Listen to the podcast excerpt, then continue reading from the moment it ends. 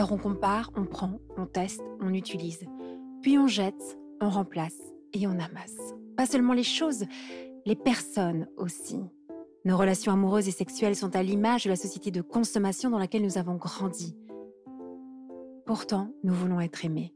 Être aimés durablement, être aimés pour ce que nous sommes. C'est notre désir le plus profond. Alors pourquoi y renoncer puisque c'est possible de le réaliser? Je suis Thérèse, la cofondatrice de SEM, et vous écoutez Love Care, le podcast de l'amour durable. Elle aime les grands espaces et la solitude. Elle aime intensément son mari. Une bonne bière aussi, prendre des bains, se laisser surprendre par la puissance de l'intimité des cœurs dans les relations. Bonjour Sophie. Bonjour Thérèse. Je suis très heureuse de te recevoir dans ce podcast. Et puis même j'étais très impatiente parce que euh, on a eu l'occasion de se rencontrer euh, dans le cadre d'une présentation de nos différents projets. Tu vas nous expliquer ton projet qui est vraiment tourné vers les couples qui vivent des moments de séparation géographique. Alors moi, ça m'intéresse euh, personnellement parce que c'est quelque chose que je peux vivre régulièrement.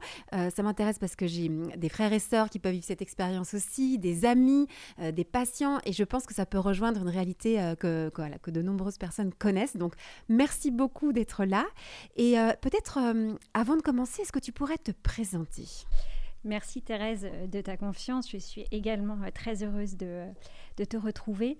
Euh, je suis Sophie Sébastien, je suis conseillère conjugale et familiale, une jeune conseillère conjugale et familiale qui a un parcours euh, professionnel tourné plutôt vers le monde hospitalier puisque je suis infirmière de formation initiale Cadre de santé, les cadres de santé ne sont pas très connus, mais en tous les cas formatrice en école d'infirmière pendant de nombreuses années.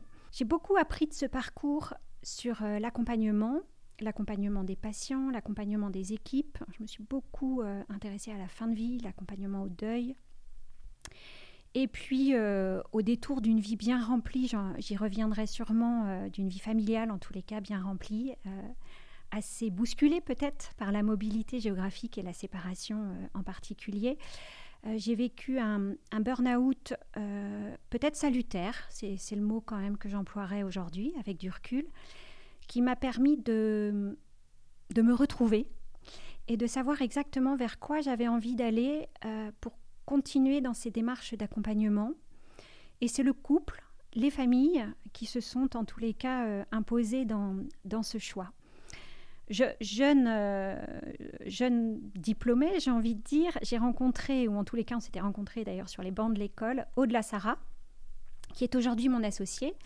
Et nous avons euh, lancé, c'est une jeune pousse, une jeune entreprise qui s'appelle le cabinet Exprime et qui a pour ambition d'accompagner euh, autrement la mobilité géographique. Pourquoi je dis autrement? Parce qu'aujourd'hui, il y a beaucoup de choses mises en place pour accompagner la mobilité géographique des collaborateurs, des, militaires. Les entreprises proposent des packages mobilité, il y a un plan famille pour les armées. Donc on ne peut pas dire que ça ne soit pas pris en compte. Pour le coup, on s'est rendu compte qu'il y avait une part de la mobilité, euh, peut-être un peu invisible, qui laissait des traces au sein des couples et des familles. Je dirais même aussi des étudiants Hein, qui ont des vies amoureuses, qui aujourd'hui euh, partent à l'étranger facilement pour des masters, des Erasmus. Et qu'en tous les cas, l'éloignement, le changement euh, pouvait voilà, laisser des traces dans les relations. Et on s'est dit que c'était une bonne porte d'entrée euh, pour permettre aux couples et aux familles de se retrouver, que les choses soient dites, et qu'en tous les cas, c'était vraiment nécessaire de s'y intéresser et de le prendre en compte. D'où le, cabinet Exprime qui est né euh, en juin 2022 avec Aude. Quelle bonne idée. C'était nécessaire hein, parce que toutes celles et ceux qui ont déjà vécu des moments de séparation au sein de leur couple ont expérimenté que c'était quand même pas évident de s'aimer à distance. On dit euh, loin des yeux, loin du cœur. C'est quand même l'expression. Est-ce que tu pourrais peut-être nous dire euh, quelle est la plus grande difficulté que la majorité de ces couples traversent? Alors, dans la mobilité géographique, je vois, je vois deux choses. Euh, la mutation, le déplacement en famille, qui n'est pas forcément la séparation, qui va plutôt être le mouvement, le changement, le déracinement. Et puis il y a la séparation. Et ça, la séparation, On peut la vivre dans le célibat géographique, euh, qui est aujourd'hui même plutôt répandu maintenant depuis la pandémie d'ailleurs, en particulier avec des familles qui restent en province et euh, un des conjoints qui vient euh, en région parisienne ou sur une autre ville trois jours par semaine. C'est une forme de mobilité géographique. Il y a pour, en particulier parce que je l'ai vécu étant femme de marin, les séparations.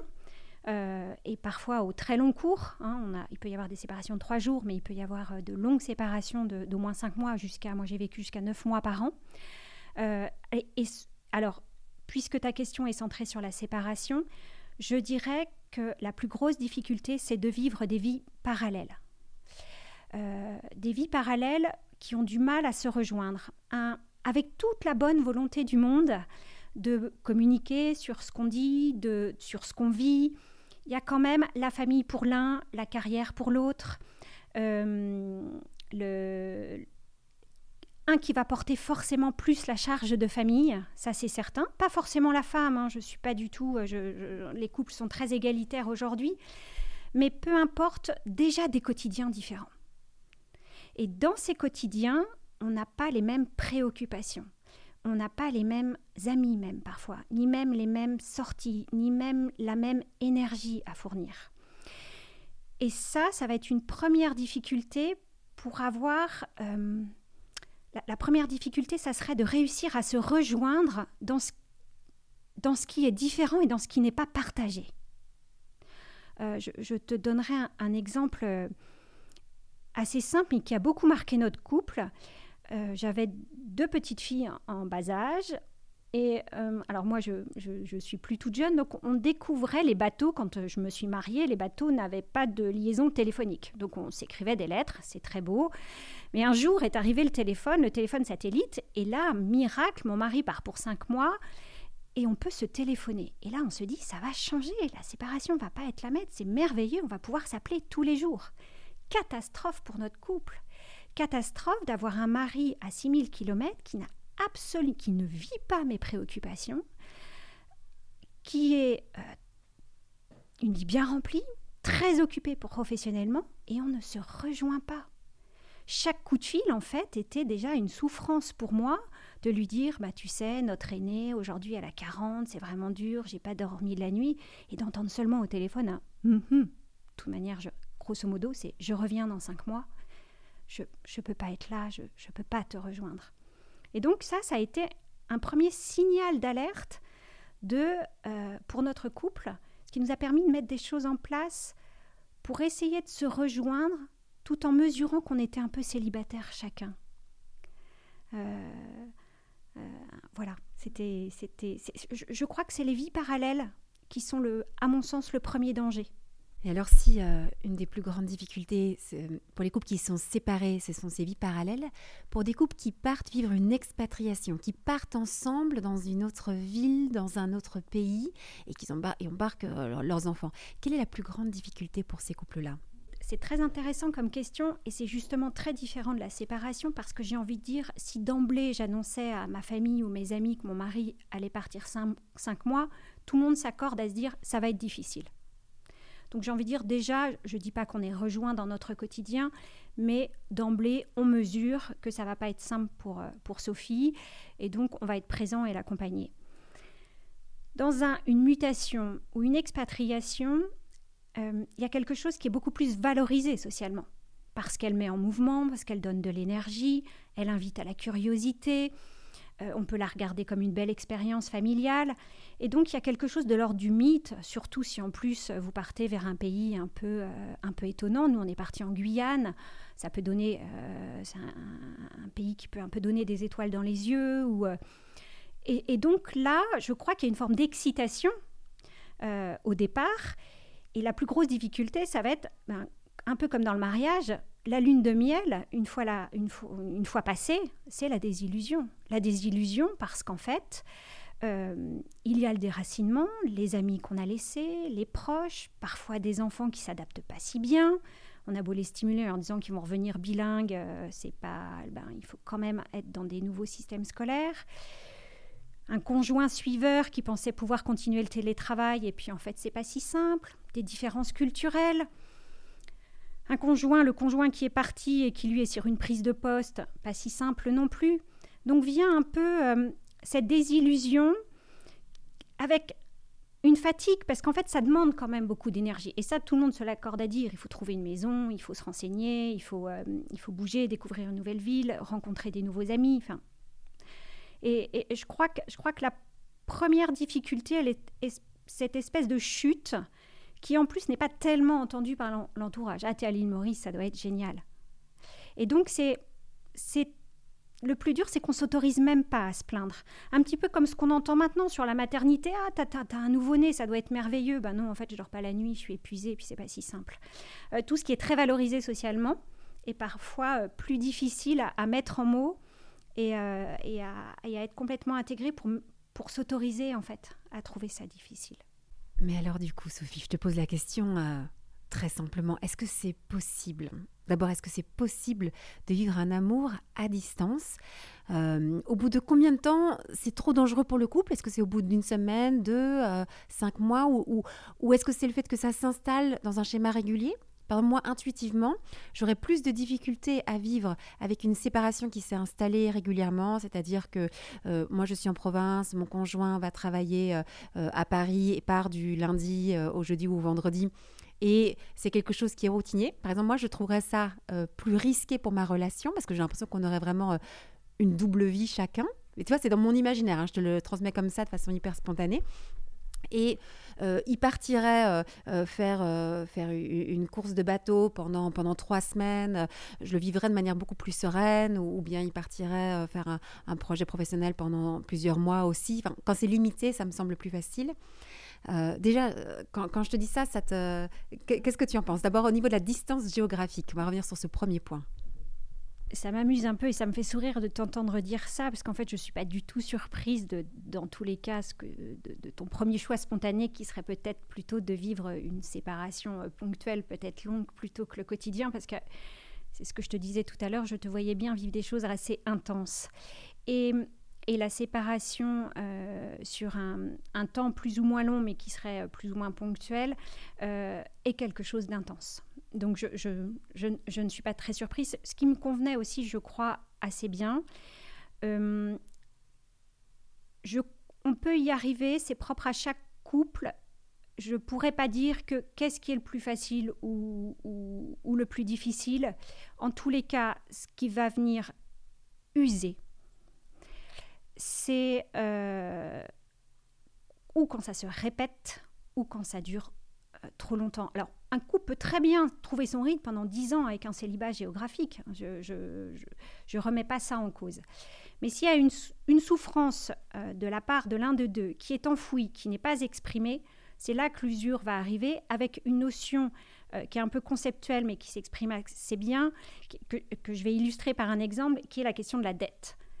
La dette dans un couple, c'est tu es redevable et ou alors je me sens redevable. Euh, grâce à moi, tu as réussi ta carrière, j'ai mis la mienne entre parenthèses. Aujourd'hui, c'est mon tour, j'en ai marre. Je me suis occupée des euh, enfants pendant dix ans, euh, j'en ai assez. voilà, c'est la question de la dette. Et ça, la question de la dette, c'est un vrai sujet sur, pas du tout que sur la mobilité géographique au sein des couples. Hein. On le voit en entretien elle se pose sur plein d'autres sujets, ne serait-ce parfois que la, le, mot est mal choisi, mais ne serait-ce que la maternité, qui est, euh, qui est pour certaines femmes une forme de tu as une dette envers moi.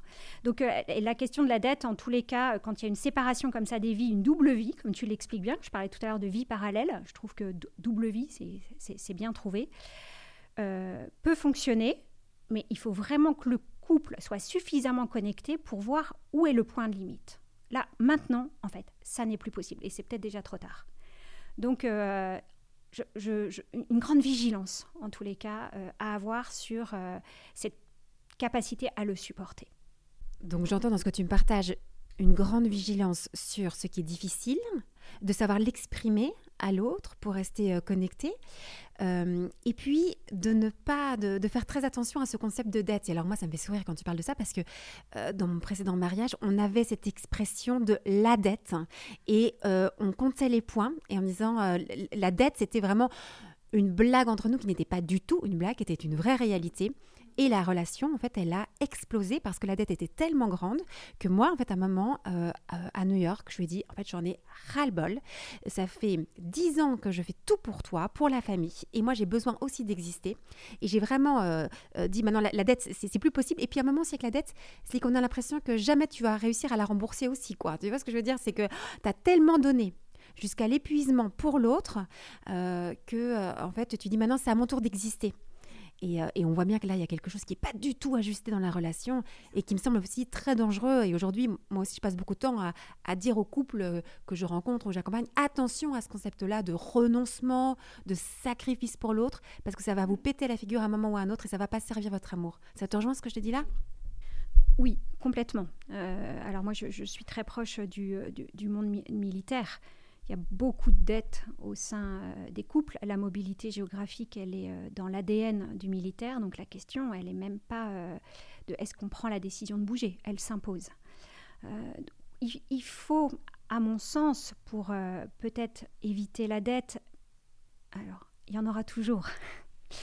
Le calcul, c'est pas la même chose que la dette. si on se met à calculer et à compter les points, c'est là, c'est là qu'il y a un vrai danger. Euh, il peut y avoir une dette. Moi, je crois que j'accepte aujourd'hui euh, que mon mari ait pu euh, continuer sa carrière, sûrement au détriment de ma vie, au détriment de ma vie professionnelle, mais c'est un choix que j'ai réussi avec le temps. déjà, j'en ai pris conscience. Il est assumé. Et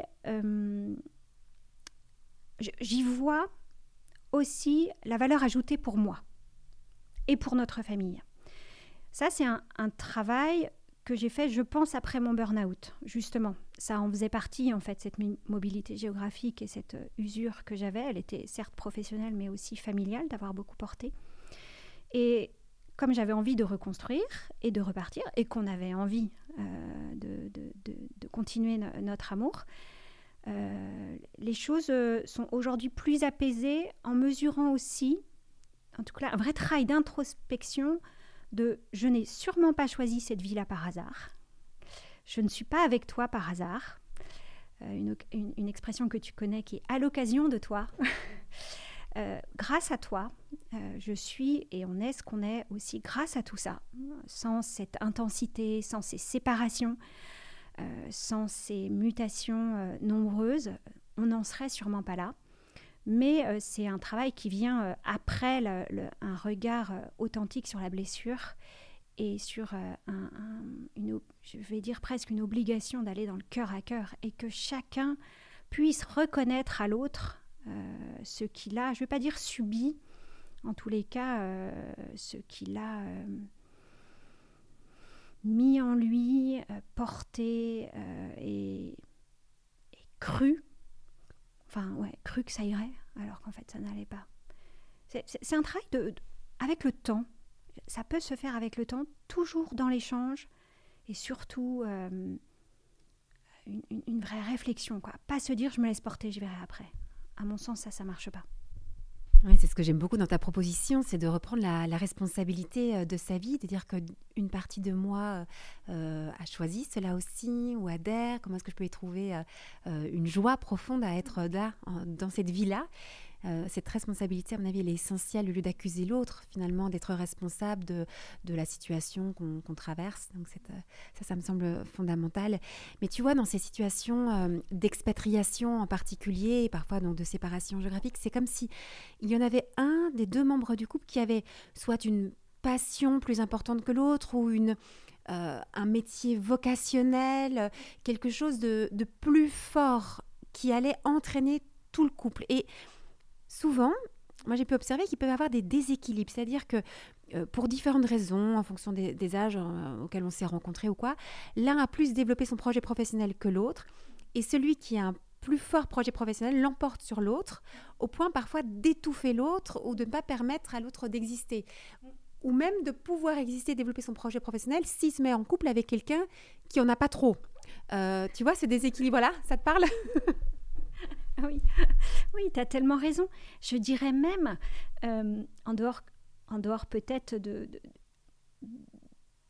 Pour revenir à, mon expérience, d'un mari qui est militaire, engagé, passionné par son métier, euh, avec des amis qui me disaient assez simplement oh, bah, Tu es infirmière, c'est super, tu vas pouvoir le suivre et trouver du boulot partout. Grosso modo, tu ne mettras pas euh, ta, ta carrière entre parenthèses. En fait, pas du tout, parce qu'avec un, un mari militaire qui n'est jamais là, euh, une infirmière ne travaille pas le week-end, ne travaille pas la nuit, ne travaille pas le soir, et en fait est bien embêtée avec des enfants pour exercer son, métier sans son mari. Donc en fait, il s'est révélé que c'était très difficile pour moi de continuer à travailler, alors qu'en effet, j'avais un peu du, travail partout.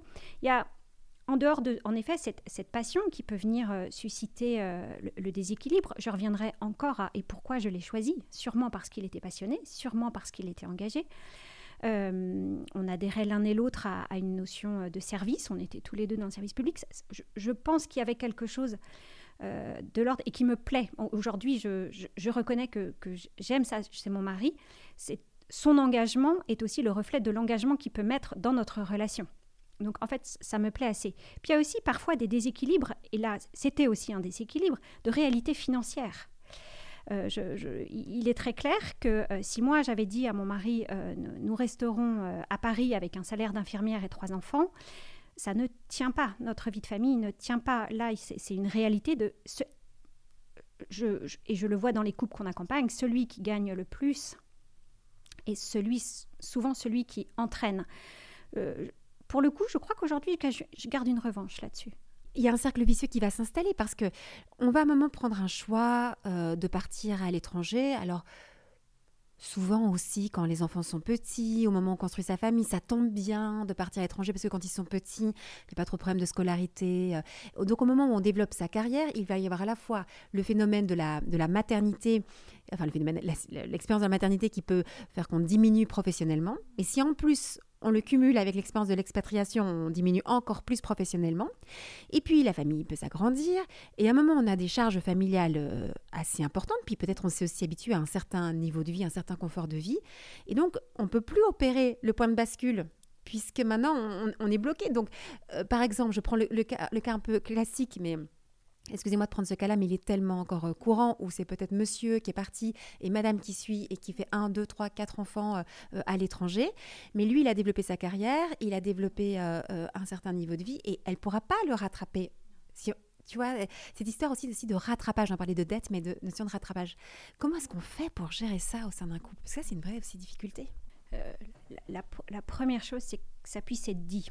Ça va pas suffire mais que ça puisse être dit. Euh, je souffre aujourd'hui, après dix ans, même si j'ai été très heureuse d'élever mes enfants, de mesurer que le nid va se vider et que quelque part j'ai le sentiment, certes on a construit une belle famille, on l'a construit ensemble, mais de ne pas avoir existé, comme tu le disais tout à l'heure, de ne pas avoir réussi professionnellement. Euh, si c'est dit et si c'est écouté, ça peut déjà être rejoint. Euh, je, vois beaucoup de, couples qui me disent en entretien, mais euh, vous savez, Sophie, on, communique très bien. Et, la communication euh, s'organise autour des reproches, en fait, surtout. En fait, ils se disent les choses, mais ils se disent des choses très dures. Si la communication se fait dans une écoute et dans l'intimité des cœurs de je, je, comprends, en fait, je te rejoins, et tu as raison, tu as beaucoup donné, il y a déjà une forme de reconnaissance pour le conjoint suiveur qui est essentielle parce que comme elle n'a... Je vais parler de la femme et ça pourrait être l'homme, mais cette reconnaissance sociale peut-être d'avoir réussi dans la carrière, si en plus elle n'a pas la reconnaissance dans le regard de son conjoint, alors là c'est le vide intersidéral au fond d'elle-même. Je suis assez surprise parfois de voir que les couples euh, en oublient des phrases simples dans leur communication de s'il te plaît, merci et pardon de ne pas avoir vu, merci d'avoir bah, donné tant d'années pour nous. Et peut-être aussi, à un moment, il est vrai, alors nous c'est ce qui s'est passé et, c'est plutôt une chance pour notre couple de dire oui, c'est un peu ton tour. Et, euh, c'est pour ça que j'ai pu reprendre des études euh, avec des sacrifices euh, familiaux, mais où mon mari s'est beaucoup plus impliqué. Justement, j'ai choisi alors le moment où il était moins en déplacement et plus présent. Mais pour lui, c'était une évidence que oui, Sophie, et, ça, c'est aussi, et je l'en remercie, même si quelque part il y a quelque chose de l'ordre de la revanche et de la dette, je le remercie de cette, de s'être mis à cette écoute. C'est très apaisant de t'écouter. Vraiment, merci pour ce que tu dis. Parce que hum, moi, j'entends bien que euh, deux personnes qui euh, peuvent euh, s'écouter sur ce qu'elles sur ce qu'elles vivent et se dire je comprends et merci pour ce que tu fais. Merci pour ce temps que tu as consacré aux enfants ou de les, toute l'énergie que tu as mis, euh, tu as mise pour, pour trouver l'appartement, le, euh, l'école des enfants, etc. Merci et pardon. Je trouve ça déjà très apaisant de l'entendre et de se dire que là, on a quand même déjà une voix pour, euh, pour garder de la connexion malgré ces, ces, difficultés qu'un couple peut traverser. Mais il y a une chose dont je voudrais aussi parler, c'est que l'expatriation, je reviens aussi sur cette expérience-là particulière, fait qu'il y a un déracinement.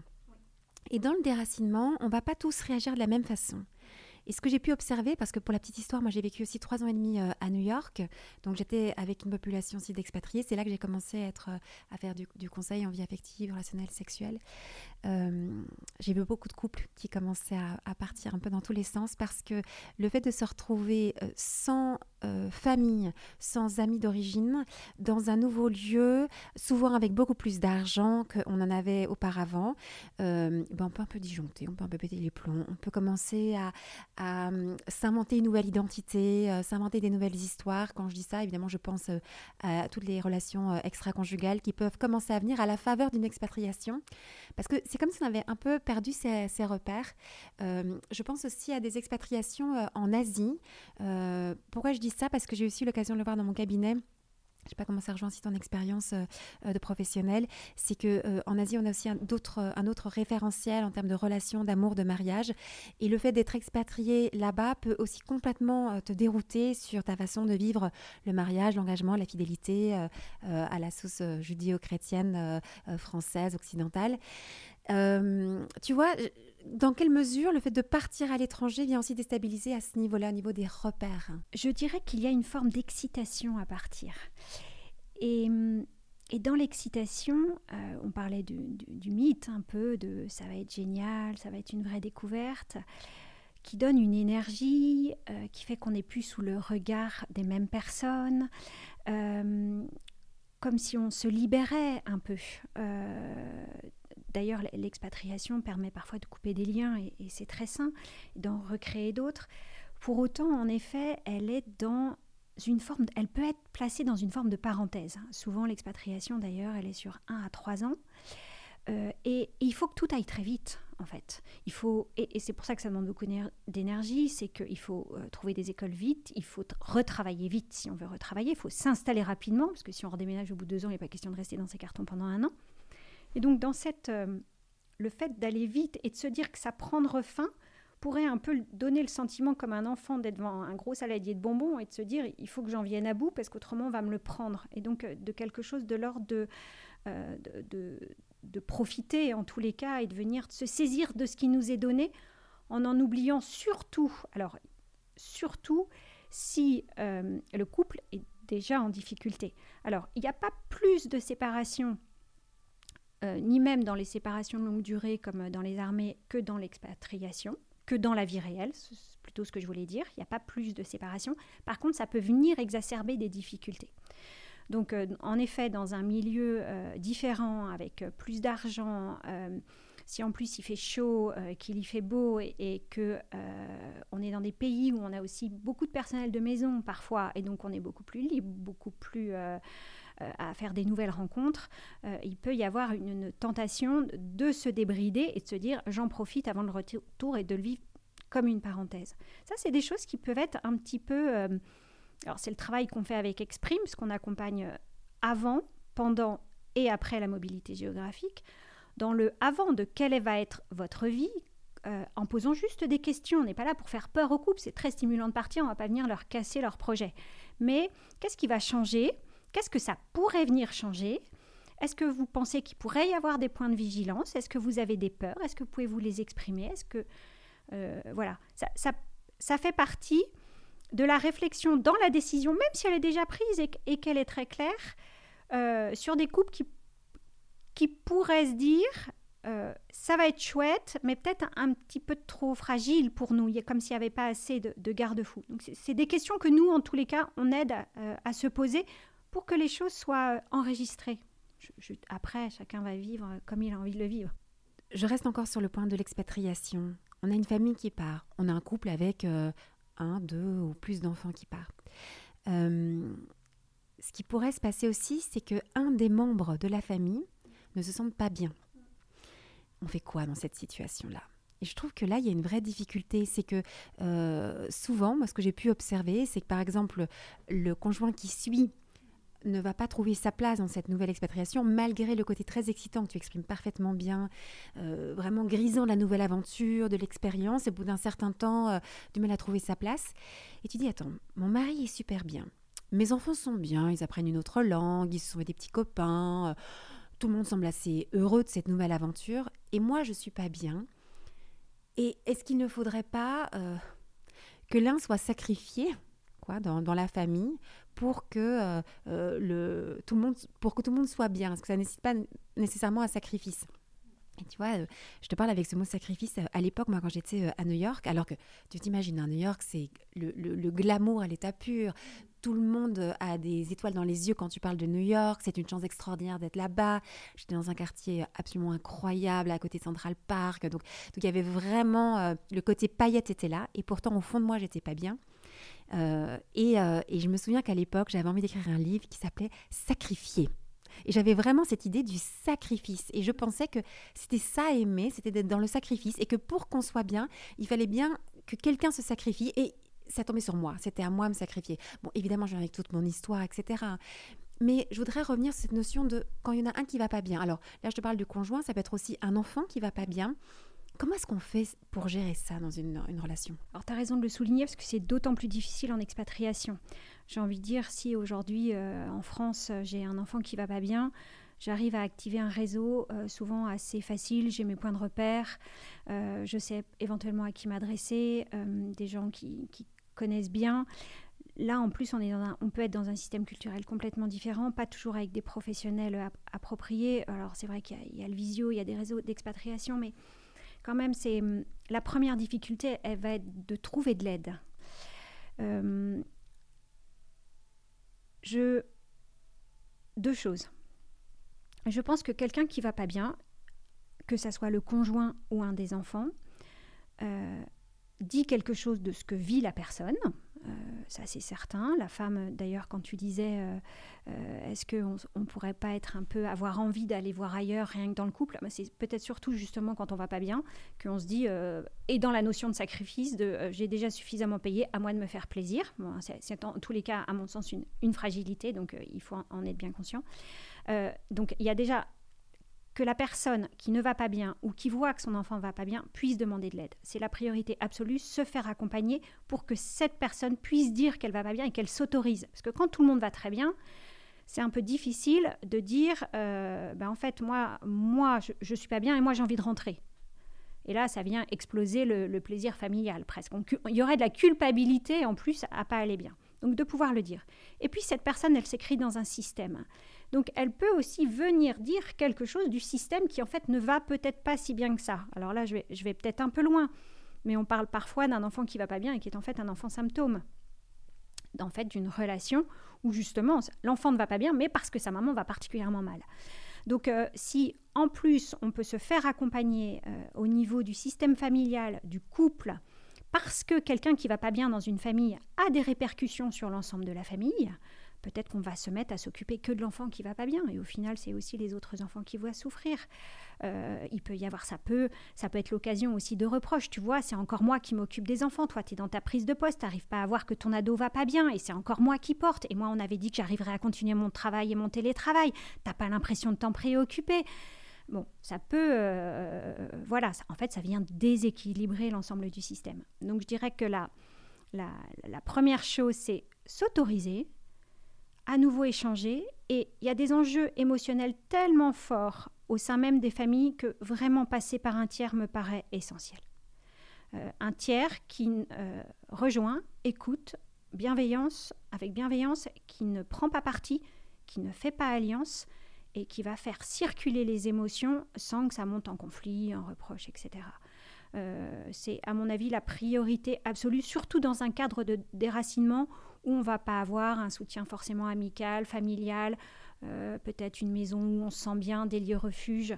Donc euh, c'est, ça, me paraît très important en tous les cas de ne pas rester seul parce que euh, à ce moment-là, c'est la, c'est la rupture. Je ne parle pas du couple, c'est la rupture euh, émotionnelle.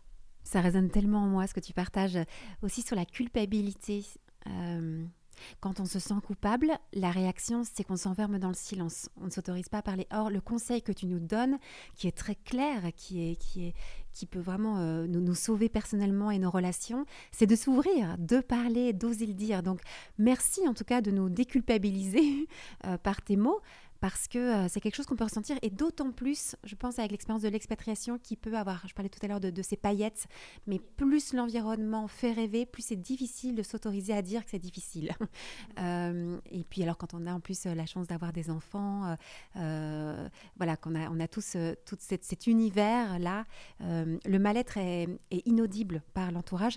Et du coup, ce que j'entends aussi, c'est de parler à quelqu'un d'extérieur quand tu dis le tiers, pas seulement à des amis ou la famille, mais aussi à un professionnel qui peut nous entendre sans nous juger. Parce que si on s'en ouvre à nos, frères et sœurs ou, notre, ou nos amis, ils peuvent nous dire Mais ça va, de quoi tu te plains? Regarde tout ce que tu as. Euh, et, donc voilà, donc ça c'est vraiment plus, on se sent un peu comme prisonnier de, ce mal-être. Donc ça, ça me semble vraiment important. Est-ce que tu peux nous en dire un, peu plus aussi sur le retour? Parce qu'on a parlé de l'avant, pendant, et après, quels sont un peu les, risques ou les difficultés pour un couple qui revient? D'une expatriation, d'un voyage. Euh, je dis voyage parce que je pense aussi à ceux qui sont partis en voyage pendant, pendant plusieurs mois. Euh, comment ça se passe ce retour? C'est très bien que tu le soulignes parce qu'on en parle assez peu du retour. On parle beaucoup du pendant, éventuellement du avant avec la prise de décision. Et les retours, c'est comme si on se remettait sur les rails. En tous les cas, pour les gens qui vous entourent, tu vas, vous allez vous remettre sur les rails de votre vie euh, française. Et alors en fait, pas du tout. C'est beaucoup plus compliqué que ça. Euh, déjà, le retour, parfois, il s'impose. Euh, justement, peut-être parce que la famille a mesuré qu'il était temps de rentrer. Euh, parce que c'est d'ailleurs aussi ce qu'on travaille dans l'avant, c'est est-ce que ces choix sont immuables ou est-ce qu'il peut être revu? Donc parfois, quand elle s'impose, elle va à nouveau créer une dette. On rentre parce que tu ne vas pas bien, parce que tu ne supportes plus d'être éloigné de tes enfants, parce que tes parents sont malades. Et donc on a déjà vécu la dette, il y a déjà de la dette et on vous charge un peu plus. Donc ça, ça doit être évoqué là, comme on, comme on a réfléchi à l'avant à ce qui génère la décision de partir et qu'est-ce qui fait qu'on doit revenir. L'origine est toujours très importante dans les, dans, dans les relations. Donc, euh, voir, en tous les cas, nous, on essaye de voir les couples avant le retour, dans la préparation au retour, comment se prend cette décision de retour, quelle qu'elle suscite pour vous, qu'est-ce qu'elle va générer comme changement éventuellement avec l'avant? Et comment elle se prépare? La difficulté du retour qu'on va retrouver euh, surtout pour les couples, c'est euh, un vrai d'abord décalage avec euh, parfois des rythmes de vie, des qualités de vie. Quand on a vécu à l'étranger, au soleil, dans une grande maison, limite les pieds dans le sable, ou euh, dans un côté, euh, dans une ville féerique, ou en tous les cas qui bouge tout le temps, comme New York, et puis qu'on arrive à Dijon. J'ai rien contre Dijon, euh, mais voilà, qu'on arrive dans une petite ville. Il y a déjà ce premier décalage de vie, parfois de niveau de vie. on repart sur une prise de poste, pour, le, pour, ce, pour les deux, d'ailleurs, j'ai envie de dire, qui reviennent, avec des enfants qui vont devoir aussi se réadapter. Euh, je pense à, un couple que je suivais aux États-Unis où le système euh, américain fait que les enfants sont hyper valorisés tout le temps, tout est wonderful en permanence dans tout ce qu'ils font. Ils arrivent à Paris, euh, c'est 6 sur la feuille et revoient ta copie. Et donc, catastrophe dans la confiance en eux, ne comprenant pas ce qui se passe. Et en fait, ce couple que j'accompagnais, la mère disait, mais en fait, je revis les difficultés du début de notre expatriation où ils avaient du mal à s'intégrer, ils parlaient pas l'anglais, ils ont mis trois mois à comprendre ce qui se passait autour d'eux. Et là, on se dit, vont revenir, ça va être beaucoup plus facile. En fait, non, pas du tout. Donc, beaucoup de décalage, en fait, euh, parce que c'était peut-être un peu rêvé aussi encore. On est encore dans une forme de désillusion. La désillusion, elle est aussi très forte au niveau des gens qui vous attendent et qui d'ailleurs ne vous attendent pas. Très contents de vous retrouver, mais qui en fait ont continué leur vie, continuent leur rythme, et avec ceux qui reviennent comme ça d'une expérience un peu entre parenthèses, un peu unique, le sentiment de ne pas être entendu, qu'on leur demande pas comment c'était, comme si la vie devait reprendre avec euh, la famille et les amis comme avant, alors qu'il s'est pourtant passé quelque chose dans leur vie et dans leur couple. Et donc un sentiment de décalage ou avec, les proches. Donc grande vigilance aussi sur le retour. Euh, beaucoup d'énergie encore. Donc en fait, une, une expatriation, c'est pas que le temps, ou une séparation, c'est pas que le temps de l'expatriation, c'est vraiment un avant, un pendant, un après, avec toujours euh, la nécessité de porter un, regard juste euh, sur ce qui est en train de, se vivre, euh, et tout en envoyant aussi tout ce qui... Alors là, j'ai l'impression de vous parler que des choses très difficiles de l'expatriation. C'est exactement ce que j'allais dire, j'allais répondre. En fait, on, on s'est laissé entraîner par, euh, par le, fil de notre conversation et on a parlé des choses plus difficiles euh, aujourd'hui.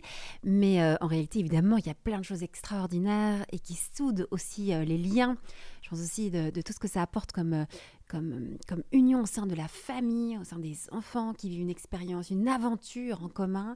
Euh, on se retrouve aussi beaucoup euh, au sein de cette petite, euh, petite famille et donc on, passe énormément de temps ensemble.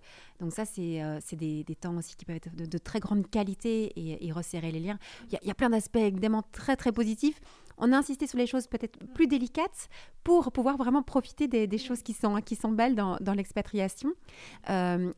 Évidemment, on pourrait encore en parler pendant, pendant très très longtemps, mais euh, je voudrais quand même revenir aussi parce qu'on a commencé avec euh, s'aimer à distance, mais on dit la distance, la, séparation géographique. Euh, est-ce que pour cette situation qu'on peut traverser à certaines périodes de sa vie plus ou moins longtemps, est-ce que tu aurais des conseils très concrets à donner pour qu'on puisse le traverser, que ce soit une opportunité même de, de, s'aimer davantage, hein, qu'on l'utilise pour s'aimer davantage, plutôt que ce soit euh, un frein à l'amour ou même un, empêchement carrément C'est peut-être la question qui me paraît peut-être la plus difficile euh, de, cette, euh, de cette interview. je dirais qu'à cause de la distance, il faudrait encore plus d'attention à l'autre. Plus tu es loin, moins je suis disponible pour toi. L'attention n'est pas l'attention la, la, à 2T. L'attention qu'on porte à l'autre n'est pas forcément proportionnelle euh, à la disponibilité. Elle doit être, en fait, quand elle se fait pleine et entière. Je vais te donner un exemple. Quand euh, justement euh, les, les, lignes téléphoniques sont arrivées sur les bateaux, on s'est dit on va pouvoir s'appeler tous les jours et c'était une catastrophe parce qu'en fait, moi j'étais toujours fatiguée de ma journée, énervée de comment ça s'était passé, j'avais géré les enfants, mon boulot et donc en fait j'étais pas disponible, j'étais disponible pour faire des reproches. Mon mari, lui, euh, enfermé dans son bateau, n'était pas du tout disponible non plus. Et donc, en fait, on a fait le choix, mais donc ça veut dire qu'il faut être très connecté à soi et à ce qu'on est en train de ressentir pour pouvoir dire, en fait, je, mesure là, en fait, que ça se passe pas bien. D'ailleurs, je, lui disais, je, lui criais, fais attention à moi. Le pauvre, il était à 6000 km.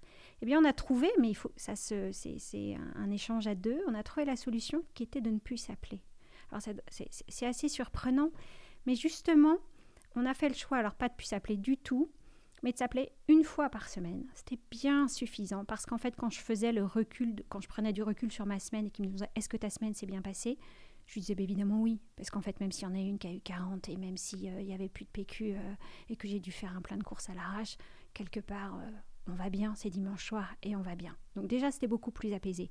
Et lui avait pris l'engagement de fermer la porte de sa chambre, de fermer son ordinateur et d'être pleinement à moi pendant 15-20 euh, minutes.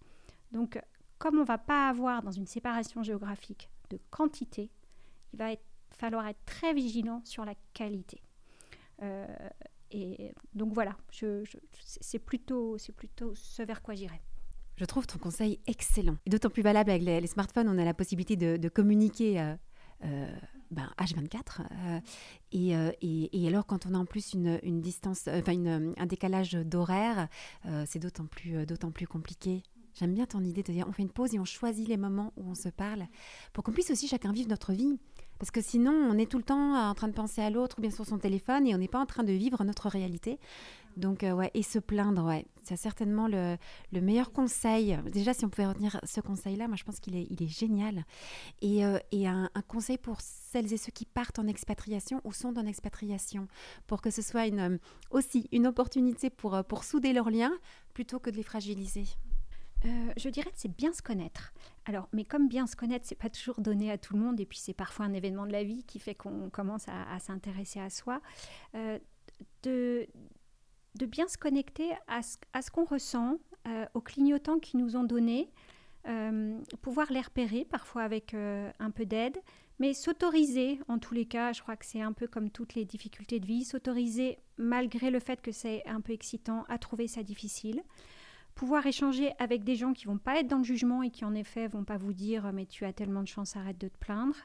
Et ne pas hésiter à demander une aide extérieure. Euh, un accompagnement euh, sans attendre que ça aille trop mal et que cette dette, qui ne sera en fait évidemment jamais remboursée, mais ne laisse pas des traces indélébiles au sein des relations. Sophie, je suis un peu émue de t'écouter parce que je me dis que j'aurais tellement voulu te rencontrer il y a quelques années. Non, mais vraiment, parce que ben, j'ai manqué de, tes conseils, de, de, ta réflexion, en fait, d'éveiller nos consciences à, tous ces défis. Et puis, euh, moi, j'ai vécu euh, ces, premières années dans, de, vraies souffrances intérieures qui ne se disaient pas, justement. Et, euh, je, trouve que, que c'est très, je disais tout à l'heure, très apaisant et très libérateur de pouvoir parler de ce sujet-là ensemble.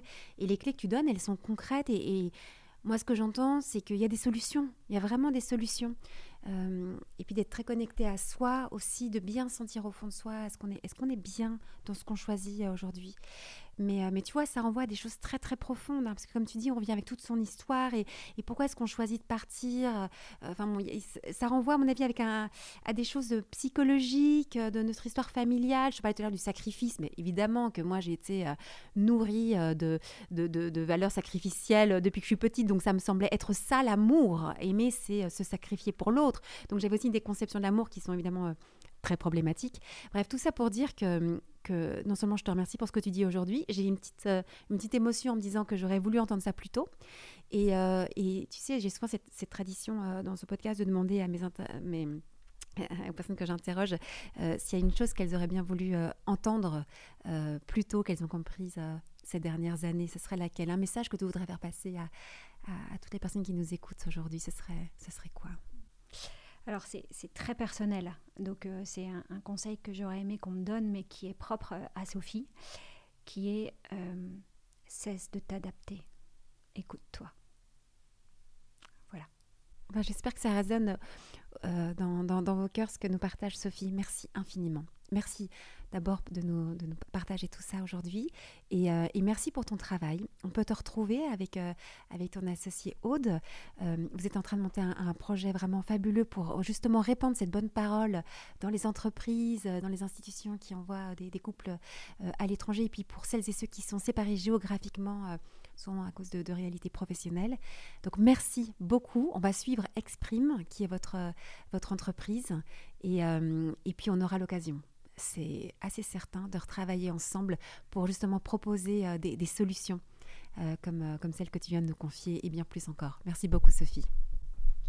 Merci Thérèse pour ce moment très intense. Merci. Si vous désirez l'amour durable, retrouvez toutes les propositions de SEM sur notre site internet sem.co et sur nos réseaux sociaux Instagram et Facebook. Si vous êtes un professionnel du love care, rejoignez la communauté SEM. Et pour semer avec nous cette vision de l'amour, mettez un avis ou 5 étoiles sur votre plateforme d'écoute pour soutenir ce podcast.